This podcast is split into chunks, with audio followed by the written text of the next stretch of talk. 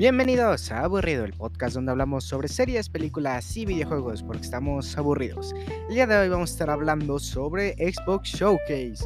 Y a ver, en mi mente iba a ser todo, todos los eventos que iban a ver, el Summer Game Fest, el de Devolver Digital, pero tengo que decirlo, fueron horribles, vaya, fueron malísimos y al menos el de PlayStation y el de Xbox no decepcionaron. El de Devolver estuvo bien, pero digo, presentaron cuatro juegos, entonces tampoco fue como que la gran cosa. Así que voy a estar dando un pequeño resumen junto con mi opinión de los juegos que han estado mencionando en el Xbox Showcase.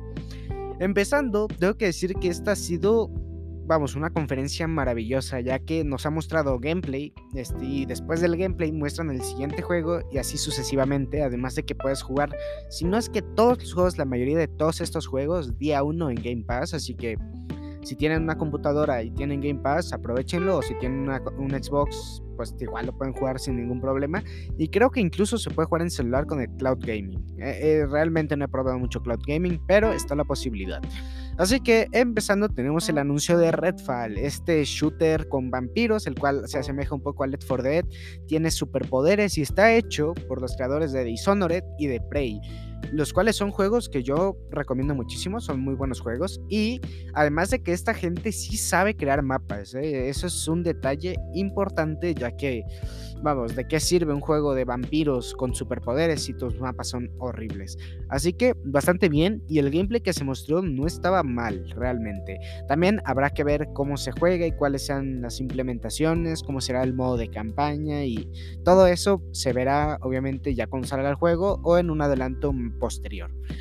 Después tenemos el anuncio, y esto sí que me sorprendió muchísimo, y fue el anuncio de Silson. Para los que no lo sepan, hay un juego llamado Hollow Knight, el cual es considerado el mejor Metroidvania o el mejor género Metroidvania, que es como un género, eh, por así decirlo, de... Ah, ah, ahora mismo no tengo cómo describirlo, ya que es bastante extenso la definición, pero básicamente es un juego muy bueno y ahora mismo se anunció su secuela, la cual llevamos esperando desde 2019, o sea, desde hace ya bastante rato. Y en el, de hecho, en el tráiler de 2019 se veía bastante completo. Y aquí, por supuesto, nos sorprenden con que en el segundo anuncio eh, nos muestran más gameplay de este juego que se ve muy muy bien, muy muy pulido y además nos dicen que en 12 meses, para empezar, en 12 meses salen todos estos juegos que estoy mencionando. Como mínimo en 12 meses. Bueno, no, como mínimo no, como máximo en 12 meses todos los juegos que te voy a mencionar aquí salen eh, para Xbox Game Pass o para Xbox en general. Y también, vaya, o sea, eh, está día uno con Game Pass, lo cual a mí en lo personal me encanta, me encanta muchísimo. Ahora, estamos con el siguiente anuncio, el cual fue Starfield. Por cierto, van a haber algunos anuncios que no voy a estar mencionando porque a mí en lo personal no son muy relevantes, pero siempre pueden ir a ver el showcase de Xbox por si, vamos, quieren ver absolutamente todo lo que pasó o pueden ir a ver un resumen que tampoco, vamos, tampoco está mal. Ahora, el siguiente y a mí lo que sí me llegó a decepcionar un poco fue el anuncio de Starfield. Este lo mencionaron hasta el final, lo pongo aquí porque realmente no se me hace lo más importante de la vamos, o sea, no es lo mejor, digamos.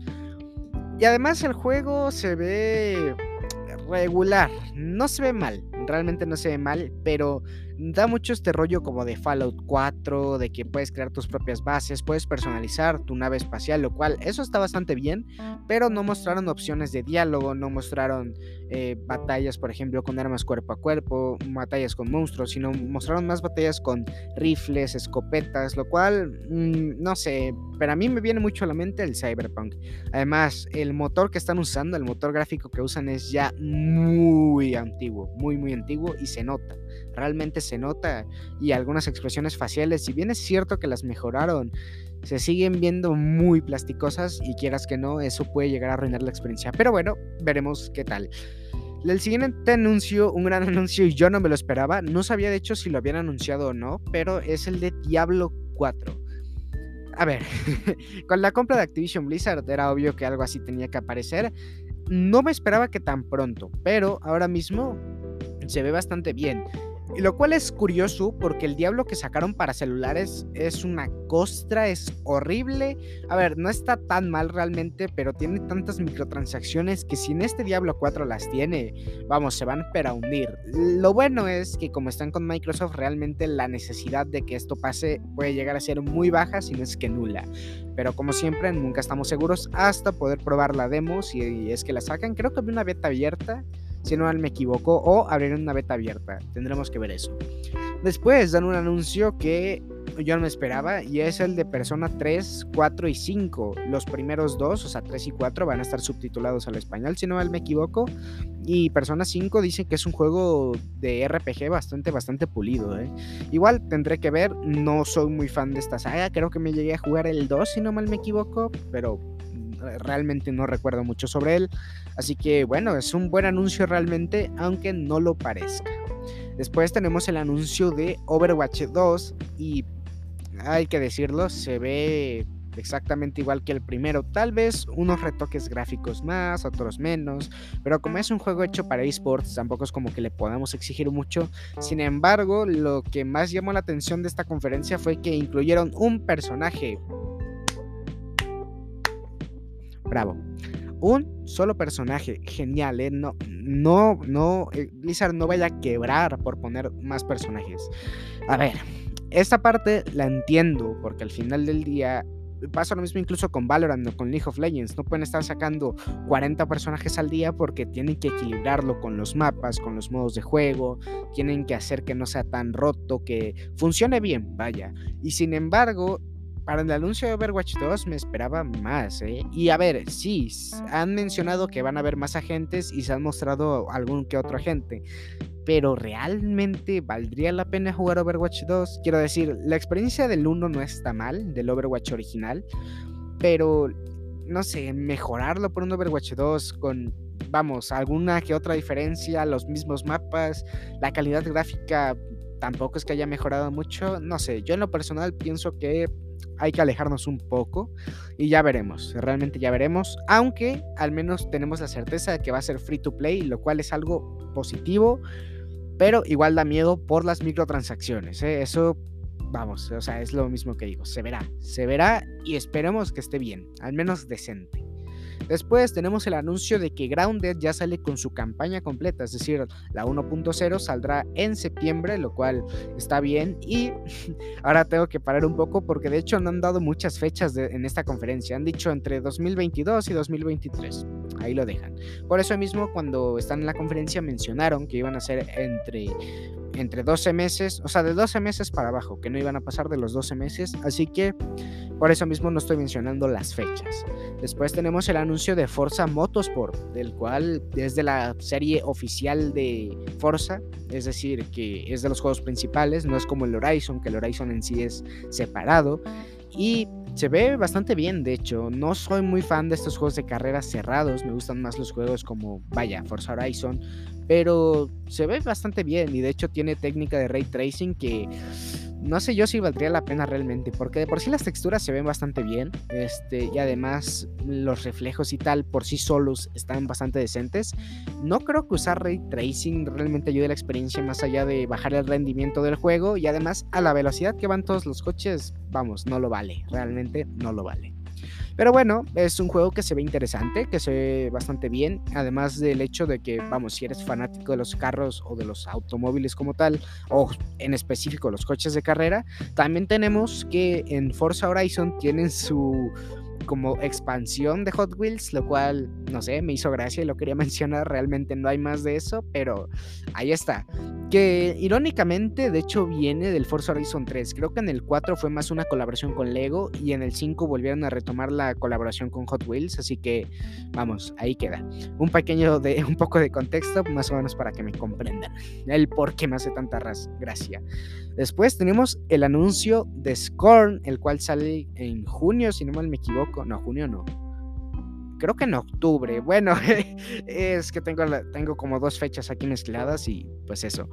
Pero se ve bastante bien, se ve como un juego de terror, un poco de acción. No sé si recuerdan Doom 3, que era como este juego de terror como futurista, pues más o menos es un poco eso, solo que aquí hay más como carne, más vísceras. Se ve bastante bien, se ve bastante pulido y habrá que verlo. También tenemos el anuncio de Ark 2 y vamos, o sea, hay, que reírse. hay que reírse con el anuncio de Ark 2. No es. No, no es la gran cosa. Y a ver, que no el primer juego de por sí es malo per se. Quiero decir, está bien, pero tiene muchos bugs, te puede llegar a explotar tu computadora, es decir, no es la gran cosa realmente. No sé, a mí lo personal no me gusta Ark como tal, pero si este segundo juego sale mejor, eh, no sé, lo probaré y veré qué tal.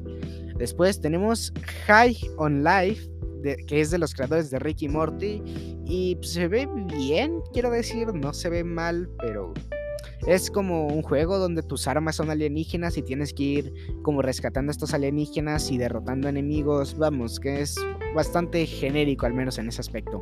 Pero por la parte visual tiene este estilo como caricaturesco, medio realista, junto con el hecho de que hay muchos personajes, vamos, súper exagerados, como personajes de Ricky Morty, vayas, de los creadores, lo cual no sé, veremos qué pasa. Sé que lo repito mucho, pero es que realmente no muestran demasiado. En el gameplay aquí se ve muy simple y si a lo mejor hay otras mecánicas que puedan avanzar, puedan mejorar o que al menos podemos decir esto es interesante, pues por eso mismo. Ah, y ahora una noticia que a mí en lo personal sí me... Vamos, o sea, a mí sí me explotó la cabeza y es la parte de Riot en Game Pass. Para quien no sepa quién es Riot, son los propietarios de League of Legends, Valorant, eh, Legends of Frontera, no recuerdo más. Pero eh, ahora mismo, si tienes Xbox Game Pass y vinculas tu cuenta con la, con la de Riot, eh, tienes todo desbloqueado. Absolutamente todo. Y vamos, es genial, quiero decir. Eh, porque son horas y horas de desbloqueos de personajes. Y si tienes Game Pass y vinculas tu cuenta con Riot, tienes absolutamente todo desbloqueado. Absolutamente todo. Y si no mal me equivoco, creo que incluso lo podrías llegar a jugar los juegos de Riot en consola. Hay que ver cómo está eso. Hay que ver cómo está eso porque si es con control contra gente que está con teclado y mouse puede llegar a ser complicado. Para ambos lados, por temas de el autoapuntado y temas de la precisión, todo eso supongo que lo resolverán los de Riot y los de Microsoft, eh, pero vamos, o sea que tampoco hay demasiado que decir en esa parte. Después tenemos el anuncio de Minecraft 2. el meme se volvió real. Bueno, no, en realidad es Minecraft Legends, el cual es como Minecraft Dungeons, pero versión más Minecraft eh, no sé, realmente no entendí mucho de qué trataba. Es como estos juegos donde tú tienes tu propio ejército y tienes que ir construyendo bases. Es un poco eso, pero un poco más al estilo 3D. Es decir, tú también puedes atacar, tú también puedes construir. No sé, es raro. Es. Eh, es como Overlord, ¿se acuerdan de Overlord? Ese juego donde tú eras como el villano y podías reclutar demonios y hacer que atacaran. Pues es un poco eso, más o menos para que sea una idea vamos, está bien, pero no es algo que yo en lo personal jugaría. Después, y por último, tenemos la colaboración con Kojima. Es decir, nada más llegó, em, dijo que estaba trabajando con Microsoft sobre un juego muy bueno, muy novedoso, ya sabemos cómo es Kojima. Y ya, eso ha sido todo. Y realmente, a pesar de lo que he dicho, es una conferencia, vamos, de las mejores que ha tenido Microsoft en años. Y se nota todas estas compras que han estado haciendo durante tanto tiempo, porque además es como el hecho de este estudio está haciendo esto, este otro y este otro. Vamos, y además se quedaron cosas por ver, porque no mostraron, por ejemplo, eh, ah, ¿cómo se llama esto? Perfect Dark, no, no mostraron Perfect Dark, no mostraron un nuevo Gears, que, a ver, no es que haya pasado mucho tiempo, pero a lo mejor pudo haber sido una entrega grande o una entrega que hubiera emocionado a algunos. Eh, no mostraron, vamos, otras IPs como Fable, no mostraron Fable, lo cual me sorprendió. Y pues nada más, este, esto ha sido todo el Xbox Showcase, el cual ha estado bastante bien. Realmente me gustó, vamos, demasiado. Y pues eso, eh, espero que les haya gustado el podcast. Yo me despido y disfruten de los juegos. Adiós.